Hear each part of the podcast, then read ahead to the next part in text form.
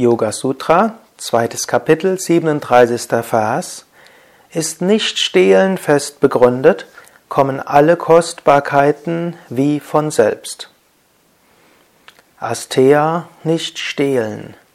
Patanjali sagt hier eine weitere Weise, wie man Gedankenkraft bekommt, wie die Kraft der Gedanken gestärkt werden, nämlich indem man nicht stiehlt, indem man anderen nichts wegnimmt. Wenn man anderen Dinge, wenn man anderen Dinge wegnimmt, dann werden dabei Widerstände aufgebaut. Widerstände von anderen, sie spüren irgendwo Widerstände im eigenen Inneren, denn tief vom Inneren her wissen wir, dass wir alle eins sind. Und wenn wir stehlen, wir gegen diese Einheit verstoßen und damit gibt es Konflikte im Inneren. Schließlich gibt es auch negatives Karma, was kommt. Jemand, der ständig andere betrügt und stiehlt, das wird irgendwann auf einen zurückkommen, meistens sogar in diesem Leben, oft sogar relativ zügig. Es führt dazu, dass vieles immer schwieriger wird. Wer dagegen fest begründet darin ist, Astea zu üben, also nichts anderen wegzunehmen, bekommt das, was er wirklich braucht, ganz von selbst.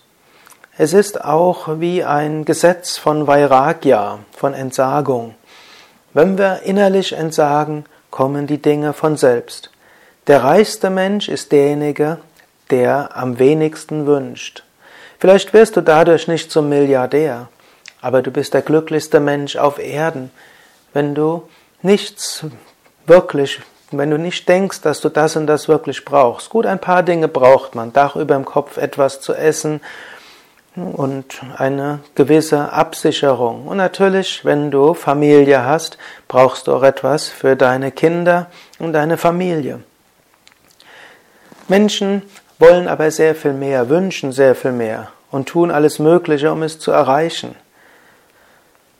Und oft stehlen sie sogar dafür. Nicht im wörtlichen Sinne, aber es gibt kleineres Stehlen, zum Beispiel auf der Steuererklärung zu lügen, vor dem Zoll zu lügen zum Beispiel Ideen als seine eigenen Ideen zu verkaufen.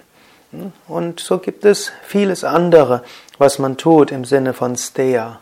Wenn du, die, wenn du etwas davon tust, dann führt das dazu, dass deine innere Kraft weniger wird. Es führt zu Unzufriedenheit.